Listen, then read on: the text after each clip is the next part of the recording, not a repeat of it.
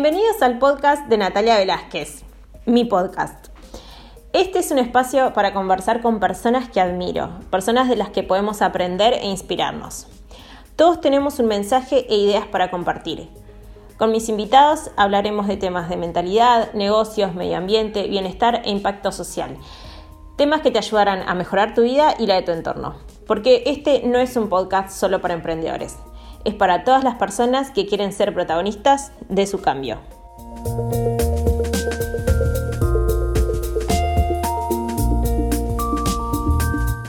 Hola, bueno, bienvenidos a un nuevo episodio de Altavoz de Ideas, que es mi nuevo podcast. Y bueno, creé este espacio para poder eh, convocar y entrevistar a personas que me inspiran y poder hablar de sus proyectos y de las ideas que ellos tienen para que nos ayuden a todos a inspirarnos un poco en temas de crecimiento personal y de negocio. Así que hoy tengo el honor de tener con nosotros a Noé Gil. Hola Noé, bienvenida. Hola Natalia, ¿qué tal? Es un placer estar aquí contigo, sobre todo porque me vas a preguntar cosas que creo que todavía en ninguna entrevista me han preguntado. bueno, me alegra mucho. Te voy a presentar eh, así la audiencia de Argentina y bueno, este, también la gente de España que todavía no te conozca. Bueno, Noé es mentora de emprendedores, es parte del equipo de Melon Blanc, que es un estudio creativo. También sos profe de e-commerce, ¿cierto?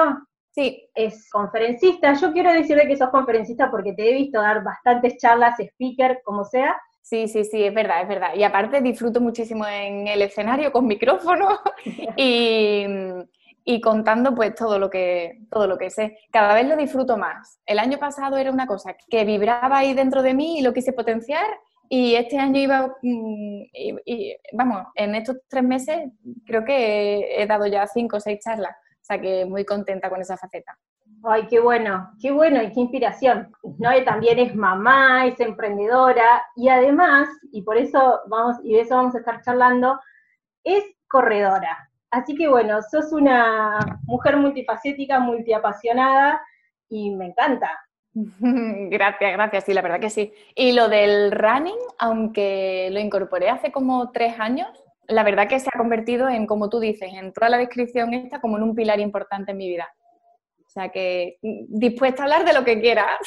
Dale, eh, les voy a contar un poco cómo se me ocurrió invitarla eh, a Noé, que la verdad es que nosotras no nos conocemos y fue por un contacto de Instagram. Para los que me siguen a mí, saben que yo también corro y que siempre he hecho como muchas reflexiones acerca de lo que significa correr. Entonces dije, bueno, quiero entrevistarla a Noé, ella es mentora, es emprendedora, he visto muchas entrevistas que te hacen y digo, tengo que proponerle algo diferente para poder charlar con ella. Y que también las personas tengan la oportunidad de conocer este lado tuyo, que si bien vos lo mostrás, bueno, que podamos como hablar mucho más de qué significa correr eh, en nuestras vidas y que, nos puedas contar eso, o sea, cómo, cómo fue que empezaste a correr, qué soy correr para vos. Pues mira, todo empezó porque eh, tras el segundo embarazo, mm, tras mi segundo hijo, cogí muchísimos kilos y aparte me sentía eh, pues baja de forma. Yo siempre he sido una persona muy deportista, pero por el trabajo, por la falta de tiempo,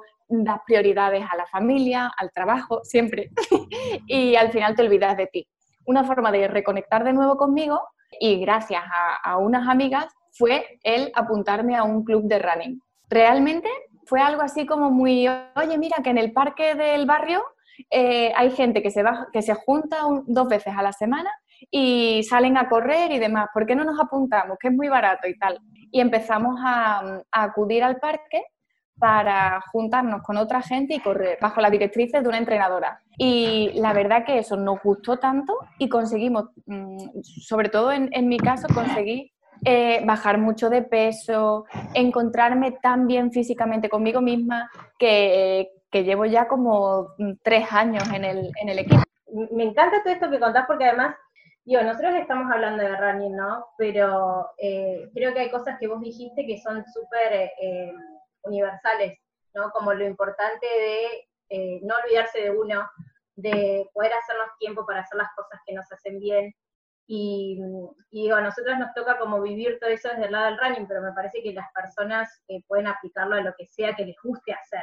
Total, tener hobbies, em, yo qué sé, aunque sea tomarse un baño o salir a pasear, que no tienen que hacer mm, tomar decisiones de coger expectativas altas como a lo mejor es correr, que no han corrido nunca. Pero simplemente el hecho de salir a caminar o crear un hábito nuevo que sea exclusivamente tiempo dedicado a ti, debería hacerlo todo el mundo, aunque sea encerrarse en el cuarto de baño escapándose de, los niños o de la familia y, aislarse por un rato a meditar o a leer o a lo que sea. Sí, sí. Y, bueno, vos entonces, eh, ¿en, qué, ¿en, qué, ciudad estás? Estás en Sevilla, ¿no? En Sevilla. Sevilla está en el sur de España. Aquí hace muy buen tiempo, todo el año. Qué bueno. Y entonces el, hecho de correr en la calle, eh, de juntarnos todos en el parque para correr, no tenemos que, no utilizamos pistas, ni utilizamos pabellones deportivos, ni nada, simplemente corremos en la calle y en el parque. Sí, eso tiene, eh, tiene de lindo correr, ¿no? Que yo siempre pienso que también, que, si bien es una, nada, es una práctica que podemos decir que hoy está de moda, que se ve mucho más, digo, tiene como esta parte de haber recuperado también el contacto con el espacio público, con el estar al aire libre, que eh, me parece que está buenísimo. Y económico. sí, sí, sí, sí, y es, más económico. Y, mm, y, bueno, ¿y cómo, o sea, que vos obtuviste resultados, me contabas que entrenás con un grupo? Eh, la verdad que el hecho de hacerlo acompañada siempre ha sido como el mayor incentivo que yo he tenido para, para correr, porque al final no era solo el hecho de estar corriendo y ya está, sino tener un nuevo grupo de amigos, conocer a otras personas con las que yo en mi día a día mm, normal no me hubiese, yo qué sé, no hubiese tenido contacto con esas personas, cada uno somos diferentes, hay gente de 50, 60 años, eh, hay chicos de 17, hay abuelos, padres, gente que son pareja, ah, somos todos muy diferentes. En cambio, como todos corremos y cada uno tiene unos objetivos, unas metas diferentes, al final pasamos muchas horas juntos porque todos los días quedamos dos veces a la semana y corremos a lo mejor pues desde 5, 8, 10 kilómetros. Eso nos da para muchísimas conversaciones y para conocernos y hablar de temas que yo en mi día a día, pues a lo mejor en mi entorno de trabajo, pues no hablaría. Y eso me despeja muchísimo. Preguntarle a otra gente, conocer a otras personas, eso me, me evade mucho de mi trabajo. Y creo que es una de las grandes de los grandes beneficios de correr eh, en un equipo y acompañada con, con, gente. Sí, eh, me haces acordar eh, la, parte también, una de las partes más lindas es eso, es como sentir el acompañamiento. Digo, bueno, uno piensa en, los entrenamientos, ¿no? Cuando uno hace un esfuerzo enorme y saber que siempre hay alguien que está llegando, que cuando llegaste está esperando. Acá en Argentina tomamos mucho mate, entonces siempre se arman las rondas de mate cuando terminamos de entrenar. Y bueno, y ese nivel de compañerismo y apoyo que uno recibe es hermoso. Sí, sobre todo porque hay días que a mí no me apetece salir a correr, pero yo sé que están aquí mis compañeras que tiran de mí, que a lo mejor me han escrito un WhatsApp 10 minutos antes, oye, vendrás, ¿verdad? Oye, mm, te estamos esperando. Eh, y ellos tiran, tiran de ti, de tus ganas y, te motivan un poco. Y luego el día que estás más floja, porque has tenido un mal día y hay que correr a un ritmo al que, en el que no estás preparada, pues también, también tiran de ti, porque al final te esfuerzas más, por tal de no quedarte sola, por ir acompañada con el grupo. Sí, te, motivan y también seguramente vos algún otro día sos motivadora de otra persona. Eh, no es como esa energía que se va creando, eh, está buenísima. A veces a uno le toca alentar y por otros momentos dejarse alentar. Sí, totalmente, totalmente. Y hay etapas, hay etapas en las que yo he, tirado del grupo y otras etapas en las que ellos van tirando de mí. O incluso como somos varios grupos, eh, cuando uno ya em, se le ha quedado corto un ritmo, se puede incorporar al siguiente grupo. Entonces siempre estamos acompañados y, hermandados. Yo, por ejemplo, soy una persona em, que por sí sola, si corro, si corro yo sola, no tengo los objetivos o el ritmo que que podría tener si corro acompañada, porque me acomodo muy rápido. Entonces necesito, por ejemplo, siempre ir con mi reloj para ir manteniendo un ritmo, controlándome, para esforzarme, para picarme yo a mí misma y decir a lo mejor si a los tres kilómetros y medio veo que me pega un bajón y, quiero dejarlo y quiero abandonar, pues a lo mejor me pico con mi reloj y digo, oye, no, hasta que no llegue a cuatro o a cinco eh, no me paro o mínimo tengo que bajar de 5 y medio, no puedo ir a, a 5.45 y yo sola me voy picando. Pero si no, eh, eh, prefiero mil veces correr antes que con, con, mi reloj y picándome yo conmigo misma, yo sola, prefiero correr con, gente que tire de mí. Sí, eso nos pasa a todos. Siempre nos reímos eh, también con mi grupo de running, que ahora los dejé en Buenos Aires, yo estoy viviendo en otra ciudad, pero sigo en contacto con ellos, pero esto, ¿no? Como uno siempre se, se tira menos tal vez cuando corre solo, porque, o sea, la idea de poder acompañar a otra persona, dejarse acompañar, es como que eso te motiva y hace como que uno se, se esfuerce un poquito más, de ese extra que tal vez solo es un poco más difícil.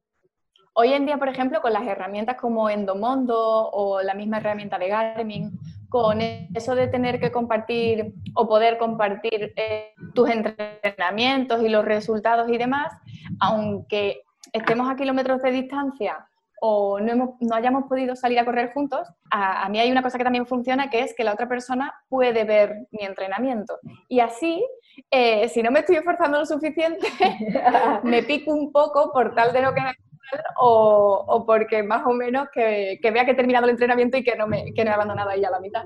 O muchas veces cuando llego a casa, mi, mi marido me pregunta, ¿Eh, ¿qué tal? ¿Qué tal has ido? ¿Cuánto has hecho? ¿Qué, cómo te has encontrado? No sé qué. Y por tal de, de, de, no, de no contestarle en plan, ha sido una mierda, hoy no tenía ganas, eh, pues al final me esfuerzo. Y muchas veces es que eso no lo hago por mí misma y sí lo hago por, por, los demás. Es muy absurdo, pero casi que parece que rendirle cuenta a alguien a mí me funciona. Sí, sí, sí. Eh, yo en, mi cabeza se me van haciendo como las metáforas y las comparaciones con el mundo emprendedor, que después vamos a hablar de eso, ¿no? Rendirle a otra persona como que es verdad que a veces no, no funciona. Y, y lo otro que vos decís es esto, ¿no? Como a mí me pasa también un montón de veces que, de pronto no tengo ganas de ir a entrenar, y, pero ya sé muy bien que cuando llego y cuando cumplo me voy a sentir mucho mejor que antes que llegue. Entonces como que tengo esa confianza plena que, uno va y renueva, renueva energía, renueva ganas, y eso eh, está bueno cuidarlo en, el día a día. Uf, total. Yo esa, esa sensación de después de correr la amo de una vez que te duchas, que te encuentras que has hecho el eh, que, que, has completado el ejercicio, eh, que tienes las endorfinas, ¿no? La adrenalina, no sé lo que, que las tienes por las nubes y que yo vuelvo como, como emprendedora, vuelvo renovada, pero como madre no te puedes hacer una idea de lo simpática que soy después de correr. Debo un ogro y vuelvo como un guante, suave, suave. Sí, una seda, uno, uno, vuelve hecho una seda. Sí, es verdad, es verdad. Justo pensaba en eso, ¿no? Como digo, ¿cómo, cómo haces para en tu día a día, eh, digamos, siendo mamá también, para compaginar todas tus actividades y decir, bueno, pero yo me hago el tiempo para ir a correr? Pues mira, siendo muy exigente con, con mi tiempo y priorizándolo, mm, dándole importancia a, a, salir media hora a correr 20 minutos o lo que sea, eh, de la misma forma que, es importante trabajar. A veces lo consigo y hay veces no. Mucha planificación familiar. Yo en el calendario tengo puesto cuándo voy a salir a correr y en qué tiempo. Y, eso en mi familia se respeta. Y me turno con mi marido. Cuando yo estoy corriendo, pues él está con los niños. Y cuando él, a lo mejor, él, juega al, fútbol, al futbito. Eh, cuando él juega al futbito, pues entonces yo estoy con los niños y así nos vamos turnando de todos modos, media hora lo sacas en cualquier momento. Y en otros momentos en los que a lo mejor eh, hemos tenido la, planificación familiar más compleja, pues simplemente me ha tocado levantarme a las 6 de la mañana o a las seis y media para poder eh, salir a correr antes y, dejar el ejercicio hecho. Eso solo lo hago cuando estoy entrenando para algún objetivo, para alguna media maratón o algo así y no me puedo saltar el entrenamiento porque como son ya tantas horas, a lo mejor nos meten 12 kilómetros o en una misma tanda y ya sí es una hora y pico eh, fuera de casa. Y entonces pues ya me tengo que organizar un poquito mejor, porque al final requiere también todos los entrenamientos y demás requieren mucho, mucho tiempo. Pero básicamente es planificación, priorizarlo, apuntarlo en el calendario y que la familia te apoye. Sí, bueno, eso es re importante. Y además he visto, eh, porque como te dije, soy, soy una fiel seguidora tuya, he visto que también en tus vacaciones te haces el tiempo para salir a correr, o sea que lo tenés súper incorporado. Sí, menos de lo que yo quisiera, o sea, en las vacaciones largas me, llevo las zapatillas en las vacaciones cortas o cuando voy de charla, siempre me llevo las zapatillas y nunca las saco. nunca corro, ni hago nada. Pero yo me las llevo por si acaso. Pero no, no. Em, intento no romper el entrenamiento, aunque salga de, de mi zona de confort. Y lo guay también es que descubres otras ciudades o otros lugares también de otra, con otra visión. A lo mejor pues sales a la playa o, y te adaptas a otro recorrido, descubres cosas nuevas. No sé, también apetece eso. Está guay. Sí, es muy lindo. Es el día de mañana eh, viajar con motivo de, cumplir diferentes carreras. Pues, por ejemplo, apuntarnos a la media maratón de, Berlín e ir a Berlín, eh, apuntarnos a la de Roma e ir a Roma. Ya lo hicimos el año pasado con la media maratón de Disney y nos fuimos a París a correr las carreras de Disney, que me parecieron súper divertidas en familia. Eso se lo recomiendo a todo el mundo. Sí, bueno, eh, yo entreno con un grupo que se llama Improving acá, en Argentina y eh, hemos viajado, hay un grupo que ha viajado a Sudáfrica a correr carreras de montaña, estuvieron en la maratón de Río de Janeiro, eh, yo he viajado acá en Argentina también a, a, correr algunas carreras en montaña. Y bueno, obviamente puedes venir a correr una carrera a Buenos Aires, me encantaría tenerte acá. ¿Cuándo es allí? ¿Cuándo es allí la media maratón? La media maratón es en agosto, cada año. Ay, Dios mío, pero en agosto allí hará un tiempo medio bueno, ¿no? Y es, em, estamos ¿Calor terminando... No, es, es, un intermedio, porque estamos saliendo del invierno y, y, por entrar a primavera. Es una re linda temperatura para correr, eh, porque no te sentís tan agobiado. Después, en septiembre, que ya estamos en primavera, ahí se corre la maratón, que el año, el año pasado la corrí y la preparamos en el grupo, eh, y ahí sí, bueno, se siente un poco más el calor, pero bueno, se larga temprano, cosa de poder este, aplacar esas últimas horas más cerca del mediodía. Eh, pero sí, la verdad es que la media maratón es una hermosa carrera. Guay, pues te tomo la palabra. Sí, sí, sí. Me la apunto dentro de los recorridos a, visitar. Sí, sí, sí. Y mm, bueno, justo eso te iba, a preguntar, bueno, nos contaste que estuviste corriendo en París. Eh, eh, o sea, si me querías contar como alguna carrera que hayas preparado que vos digas, wow, este fue mi gran objetivo. Pues mira, casi siempre los he dejado, los grandes objetivos los he dejado en Sevilla porque realmente em, la carrera de Sevilla, la que se queda en casa, es como la que más ilusión te hace cumplir y aparte mm, para mí la ciudad de Sevilla pues también tiene como, es una carrera bastante fácil y tal. Entonces siempre me he preparado por objetivos para, para esta carrera y como la he hecho ya durante dos o tres años, em, tengo referencias de años anteriores y puedo ir mejorando marcas. Pero hay una carrera que, era aquí también en, un pueblo, que era de un pueblo a otro por una carretera recta mm, horrorosa, con muchísimos que, mm, que esa carrera me costó especialmente, era también una media maratón, y me costó especialmente, luché con mi mente y con mi cuerpo y con todo lo que tenía alrededor porque quería abandonar en todo momento, pero por tal de no quedarme sola en la carretera, seguí adelante y, esa, por ejemplo, la recuerdo muy, muy, muy pesada. En cambio, yo me sentía bastante preparada y estaba bien, pero luego cuando llegó la carrera fue un auténtico calvario. Y luego también fui una vez a Córdoba a correr también una media maratón y no paró de llover desde por la mañana hasta que terminó la carrera. Eso era lluvia y lluvia y lluvia, los zapatos siempre mojados, yo llorando. O sea, creo que estuve 21 kilómetros llorando, empapada corriendo. Y ganas de abandonar, pero como soy así de cabezona, eh, no abandoné. Me dolía todo. Mm, yo creo que caímos resfriados todos los, que fuimos a correr la carrera de Córdoba. Las miles de personas teníamos pulmonía a la semana siguiente, pero bueno. ¿Qué, ¿Qué, cosas te decís a vos misma cuando decís que querés abandonar y, y, y, tenés, y estás mojada y te duele todo? Uf, no sé, yo creo que es superación personal que tira de mí y que dice, Dios mío, esto ya lo tengo que terminar y esto tengo que conseguirlo.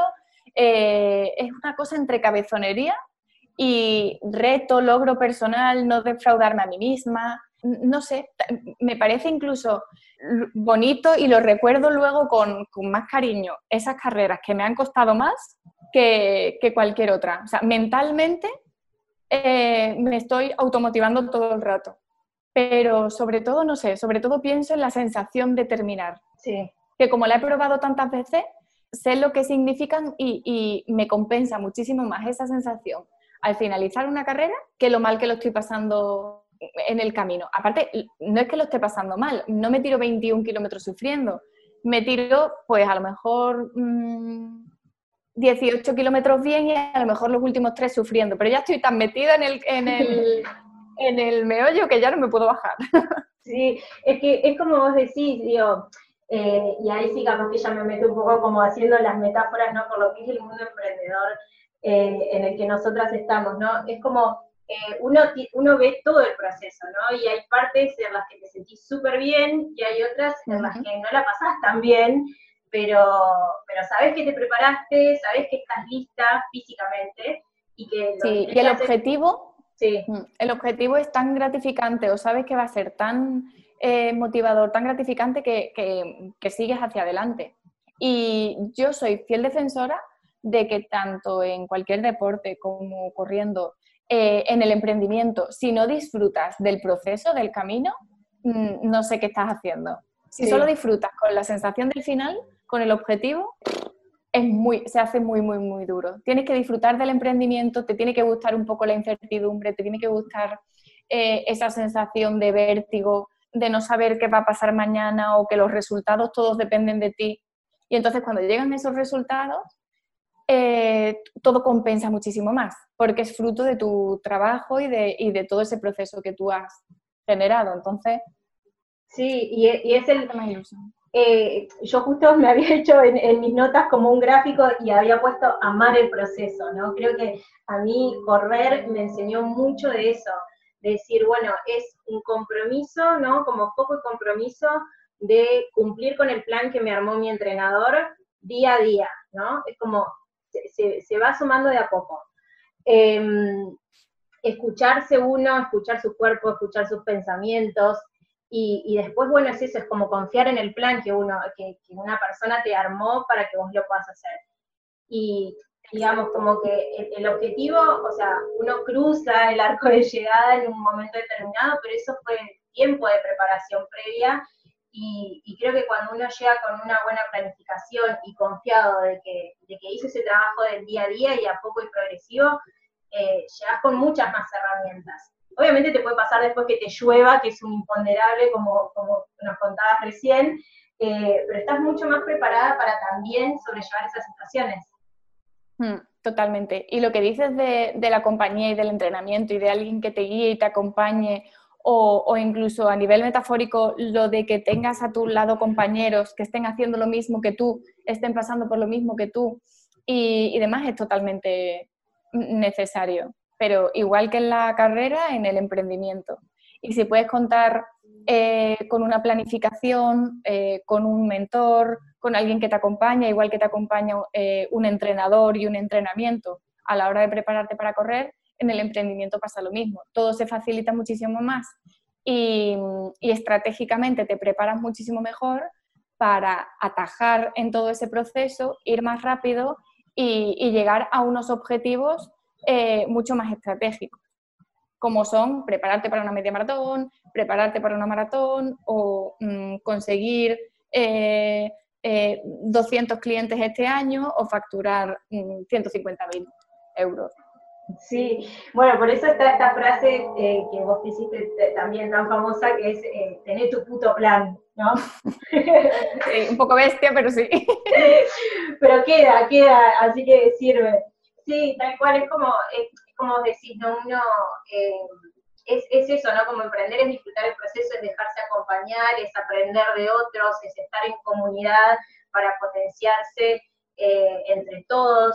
Y, otra cosa que también es como que yo pienso, bueno, eh, comparando con el correr, ¿no? bueno, como te contaba, el año pasado yo eh, corrí mis primeros 42 kilómetros. Digo, bueno, yo no fui de 0 a 100, yo no me convertí en maratonista de la noche a la mañana, fue un trabajo previo de casi un año y medio, de empezar por una media maratón también, digo, primero eres incorporar el hábito del deporte en mi día a día, es ir preparando el cuerpo, la cabeza.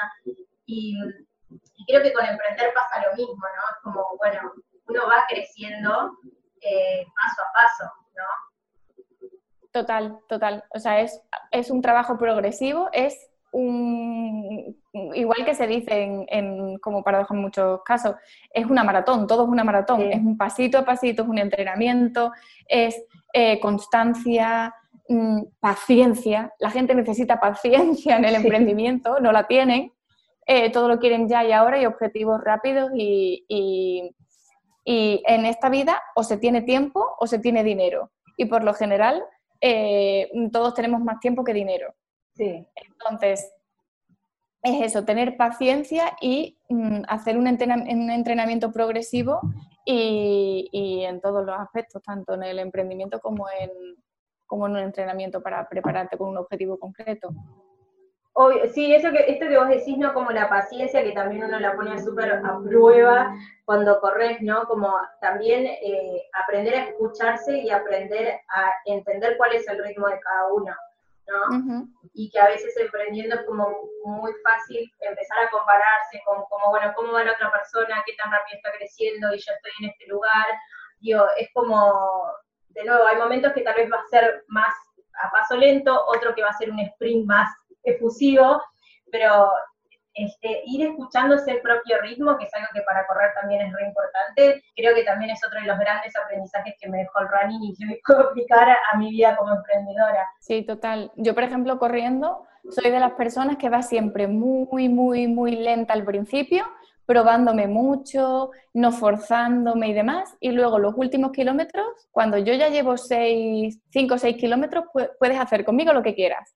Ya aumento el ritmo, ya me puedes meter todas las horas que tú quieras corriendo, eh, pero los primeros 5 o 6 kilómetros, ¡buf! voy súper pesada, súper lenta, probándome, viendo que no, que no vaya por encima de mis posibilidades y emprendiendo, mm, soy igual. Soy primero muy, meditada, todo lo planifico mucho, tal y cual, y luego cuando tomo acción no hay que me pare, ya sigo, sigo, sigo, sigo, sigo, y, no hay que me pare. Pero sí, hay que conocerse, hay que hacer mucha autoevaluación, eh, introspección y, no hay un sistema ni una metodología para todo el mundo igual. Yo, por ejemplo, en el puto plan que, siempre hablo, eh, la primera fase o lo primero que hacemos siempre, incluso también en las mentorías individuales, es un periodo de, de autoevaluación. ¿Por qué? Porque tu emprendimiento no se puede separar de tu persona. Todos los emprendimientos eh, tienen que estar diseñados para esa persona en concreto, porque nosotros somos nuestros propios jefes. Entonces nosotros decidimos y creamos y diseñamos un negocio para nosotros mismos. No nos vamos ahora a putear y ser las peores jefas. Claro, sí, tal cual. Sí, a mí me gusta también. Estabas hablando que trabajas primero toda esta parte de, ¿no? de, de que el emprendedor se pueda preguntar qué tipo de emprendimiento quiere y cómo lo quiere hacer compaginar con su vida, con su vida personal. Exactamente, y cada uno tiene que diseñar un negocio a su medida. Exacto, sí. Bueno, por ejemplo, a nosotras que nos gusta correr, o sea, nos tiene que dejar tiempo para salir a correr y, para, y para vos para estar con tu familia, y, creo que eso es súper importante. Em, a mí también me gusta trabajar de esa forma con, los emprendedores al principio porque creo que es parte de esas bases que uno sienta para un proyecto, ¿no? Eh, que es súper necesario que te lo puedas preguntar cuando estás empezando, para justamente crear eh, negocios, actividades y una visión que vaya alineada con, lo que vos querés. Yo les pido una cosa que al principio del todo, que siempre se quedan un poco como diciendo, anda, mierda, es verdad, que es que se, que se redacten ellos su propio contrato de trabajo un contrato de trabajo que tenga eh, pues un sueldo, cuál va a ser tu periodo de vacaciones, cuál va a ser tu horario laboral, eh, cuáles son tus condiciones laborales, em, en qué va a consistir tu trabajo y en qué no va a consistir tu trabajo. Y si nosotros somos nuestros propios jefes, qué mínimo que tengamos un, contrato de trabajo establecido, porque al final nosotros emprendemos eh, y ni nos ponemos un sueldo, ni sabemos cuánto vamos a facturar a final de año, ni hacemos una previsión. No es que no lo vayamos a saber, es que no hacemos una previsión. Ni nos establecemos ningún horario de trabajo, ni nos damos un periodo de vacaciones, ni siquiera eh, nos planteamos si darnos unas pagas extra en Navidad y en verano. Eh, y, es lo básico de lo básico. aunque sepamos que no podemos hacerlo desde el primer momento, no podamos cumplir ese contrato de trabajo desde el primer momento, qué mínimo que luchar por él y tenerlo redactado por escrito. Pues por lo menos a este contrato de trabajo es al que aspiro. Y eso la verdad que desbloquea mucho o, les hace sentir que, mm, tienen que, se tienen que tratar como, como un trabajador más. Y que aquí hemos venido con nuestro emprendimiento a cobrar, a ganar dinero y a ser un poquito más felices, no a putearnos. Tal cual. Bueno, no, y esto que vos decís, como lo importante no de tener eh, claro eh, al menos el objetivo, digo, después podemos ver cómo llegamos a ese objetivo, pero cuando uno tiene claro un objetivo se puede eh, comprometer mucho más y enfocar mucho más que cuando tenemos ideas tal vez en el aire y, me parece súper interesante este, este, ejercicio que propones porque es justamente hacer un contrato, o sea, es bajarlo a papel y es un compromiso que uno tiene que hacer con uno. Luego lo podremos llevar a cabo o no, o nos costará más, menos tiempo, tendremos que recalcular ese contrato a medida que pase el tiempo, pero bueno, por lo menos tener la, la posibilidad de tomar una decisión de esto es a lo que aspiro y lo que quiero. Que lo consiga, no lo consiga o que tenga que ir recalculándolo, genial. Pero es que la gente se lanza a emprender sin ni siquiera tener unas condiciones sobre la mesa, sus propias condiciones. Y, esto que vos contabas de, por ejemplo, bueno, establecerte tus meses de vacaciones, eh, tus momentos libres, o sea, eh, ves que, mm, digo, como todo lo que venimos hablando de correr, ¿no? Como lo importante es equilibrar el tiempo del emprendimiento con el personal. Eh, ¿Cuesta? ¿Cómo, ¿Cómo lo ves en tu experiencia?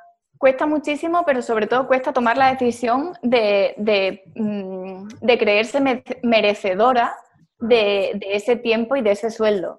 O sea, el problema no es tanto en que la gente no sepa redactar ese contrato, sino con que la gente no se cree eh, que merezca ese contrato o que pueda llevarlo a cabo. Es un problema más mental, de carencia, de, no abrazar el yo puedo, oye, yo voy a poder eh, conseguir este sueldo, eh, yo merezco unas vacaciones X veces al año, mm, yo merezco tener este horario que para eso voy a aprender a trabajar de forma más productiva y no mantenerme ocupada. Evidentemente todo esto es formación. Hay que formarse en productividad, hay que ser, hay que no procrastinar, hay que mantenerse fiel a, ese horario de trabajo o al revés, a lo mejor ser un poco más flexible y adaptarlo a tu situación personal, pero sobre todo son tomar decisiones y mantenerse fieles. A mí me sirve mucho eso, todo el tema de organización y estar em, y ser más productiva sentirme más productiva que ocupada. Sí, tal cual. Bueno, no, y esto que, eh, que, es tan importante, ¿no? Como la mentalidad y la autovaloración del trabajo, eh, que, que, es súper interesante que podamos empezar desde ahí, porque de nuevo, son como, cuando uno está fuerte mentalmente, digo, todo lo que tenga que aprender o todas las habilidades que tengamos que incorporar para hacer algo mejor, es mucho más simple. Eh, en cambio, si tal vez ponemos primero la, habilidad, pero no trabajamos la parte de, la fortaleza interna y de la fortaleza mental, eh, no, se sostiene mucho, nos cuesta. Yo es algo que he aprendido en los últimos años, o sea, antes no tenía em, conocimiento de desarrollo personal o, no, no le había puesto palabras a, todo este conocimiento. Y, he sido consciente de eso, de la importancia que tiene la mentalidad en todos los aspectos de, nuestra vida, pero sobre todo en el, em, en el, emprendimiento, en el tema financiero, en, romper creencias limitantes que, me estaban bloqueando, em, el tema de coaching, de, que hay gente que me puede ayudar a alcanzar mis objetivos, a romper esas creencias, a, seguir adelante mucho más enfocada. Todo esto lo he aprendido en los últimos dos años gracias al, boom de podcast, de gente que habla sobre ello. Antes no tenía ni puñetera idea, vamos. No, no le había dado tanta importancia a la mentalidad y al, y al desarrollo personal. Sí, pero digamos, creo que a muchos nos pasó y uno por propia curiosidad o por propia necesidad también como que va descubriendo esas cosas, eh, pero bueno, tampoco el mundo nos prepara como para que nos detengamos y pensemos y miremos para adentro. Eh, pero bueno, en algún momento uno, uno se encuentra con, con, ese desafío y empieza a buscar esto, ¿no? Como vos decís, eh, escuchar, leer libros, eh, y, hoy, hoy tenemos tanto contenido a disposición que eso está buenísimo. Yo creo que también te tiene que, es lo que tú dices, te tiene que pillar en el momento adecuado, eh, abierta a ese tipo de pensamiento o a ese tipo de, de contenido, eh, porque yo creo que, que, a lo mejor a una chica de 16 años ahora mismo no le llegas o no le resuena todo este contenido. En cambio, a mí sí, pues, mm, yo qué sé, a mí el tema de, de la astrología eh, no me resuena y a lo mejor dentro de cinco años sí. Mm, tienes que estar como en ese momento abierto. Sí, tal cual, exacto. Eh, pero bueno, también son como, como con el deporte, ¿no? Como con el, eh, correr o cualquier, cualquier, cualquiera sea deporte que queramos hacer, como hay un momento en el que uno también necesita como esa descarga en el cuerpo, ¿no? Sobre mm. todo eh, cuando trabajamos tantas horas y todo eso, y ahí es cuando lo vas como priorizando, decir, bueno, lo tengo que hacer porque sé lo bien que me hace. Yo muchas veces cuando, cuando le he dicho a la gente, digo, ay, es que para mí correr es como, mm, es mindfulness, porque claro, estoy yo conmigo misma, yo sola, con mi cabeza, dando vueltas, no estoy pensando en, grandes cosas, no estoy pensando en nada, a lo mejor pues estoy escuchando música y al final es una hora conmigo misma corriendo y más de una vez me, ha preguntado mi entrenadora, oye, ¿qué tal? ¿Cómo, qué, tal has corrido y demás? Y le he dicho, joder, pues me caigo fatal, porque me he estado todo el rato conversando conmigo mismo y machacándome. y y sí es verdad, es un, es un momento para ti sola y es como evasión, vuelve una liberada, salvo los momentos en los que me machaco, pero, pero igualmente vuelves como, como liberada. Hay gente que medita y, y, otros que corremos y, estamos en silencio durante un ratito. Sí, eh, y, lo otro que también eh, a mí a veces me pasa es que tal vez destrabo algo mientras corro, digo, una idea o una solución, eh, como que también está esa parte creativa cuando uno puede poner en pausa el resto del mundo y encontrarte con, con vos y con tus pensamientos y con tu conexión con el cuerpo. O sea, yo voy súper también atenta a la respiración, ¿no? Al ritmo. Entonces creo que ahí surgen cosas como súper, súper buenas. Yo en corriendo intento siempre apagar la mente, como me ponga a pensar en cosas de trabajo, en ideas que se me ocurren, eh, intento apagar la cabeza porque me entra como ansiedad, porque necesito irme a casa, coger una libreta y aterrizar todo lo que estoy apuntando, todo lo quiero apuntar. Eh, pero eso me pasa a mí, o sea, cuando yo me ducho, entro en ebullición y ahí sí que hacen así como las ideas. Me encantaría tener en la, en la bañera o en la ducha una pizarra o algo, una, libreta y un boli que no se mojaran para poder apuntar todo lo que, me, que se me ocurre en la cabeza en esos momentos. Es una buena idea. Tendríamos que buscar el emprendedor que la desarrolle. Mm. Pero es verdad, a mí me pasa cuando corro, no se me ocurren ideas brillantes. Es como que estoy tan concentrada en, en eso, en la respiración. se me vienen como muchas ideas a la cabeza, pero, pero las voy como quitando. Espantando. Sí, prefiero quedarme yo conmigo misma. Bueno, es como, como decíamos hoy, ¿no? Como eh, correr y emprender, o sea, no hay un método que nos sirva a todos, o sea, y eso es, mm. eso es lo que está bueno, que uno puede encontrar cómo le funciona a uno mismo. Igual que, soy una, persona, soy una persona de escuchar, no de hablar cuando corro. yo pregunto mucho para no tener que hablar y ahogarme. Entonces, ah. mis compañeras son las que me hablan. no, sí, sí, yo también, prefiero, soy de las que voy callada también, sí, pero es tan lindo, la verdad es que, eh, o sea, las personas que tengan ganas de probar con correr empiecen de a poco y como empezamos todos, ¿no? Como de, a poquito. Andando un poco, corriendo, luego andando. Sí, sí, sí. Eh, así que, bueno, lo ya vamos terminando porque... Eh, gracias por tu tiempo, de verdad, de nuevo te quiero agradecer un montón porque me encantó esta charla de emprendedoras, runners, mentoras y, bueno, y entusiastas de la vida, porque creo que eso somos también. Sí, muchas gracias Natalia, ha sido un, auténtico placer. qué lindo, qué lindo. Bueno, si querés, eh, como para cerrar, ¿querés contar dónde te pueden encontrar para, bueno, para los que quieran explorar un poco más del trabajo que haces? Vale, pues me pueden encontrar en la web de melonblanc.com y en mis redes sociales, que es arroba noe-gil-loez, terminado en F, y también en arroba melonblanc.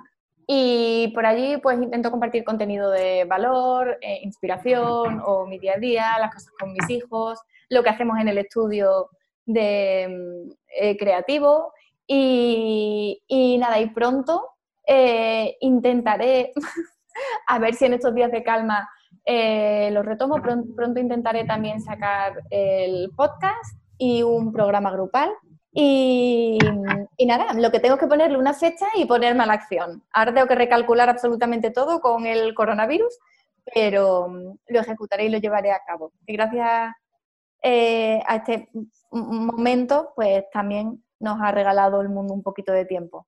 Sí, obvio, obvio. Así que, eh, bueno, gracias, gracias. Eh, vamos a estar mirando tu trabajo, yo te voy a seguir porque soy muy, muy fanática de lo que haces. Y creo que hablamos de todos los temas que tenía ganas de hablar, ¿no? Como de poder eh, encontrar estos momentos con uno, cuidar esos momentos, ¿no? Que sea running, sea caminar con tu perro, estar con tu familia, creo que es muy importante para los emprendimientos. Mucho del autovalor y en el trabajo y de la planificación, que con eso, como vos decías recién, cuando uno se pone un objetivo y va trabajando día a día, cada vez nos vamos acercando más a, que ese objetivo sea una realidad. Exacto. Pues muchísimas gracias, Natalia, de verdad. Bueno, un beso enorme, Noé. Eh, gracias y espero que estén todos bien por allá y vamos a seguir en contacto. Muchas gracias.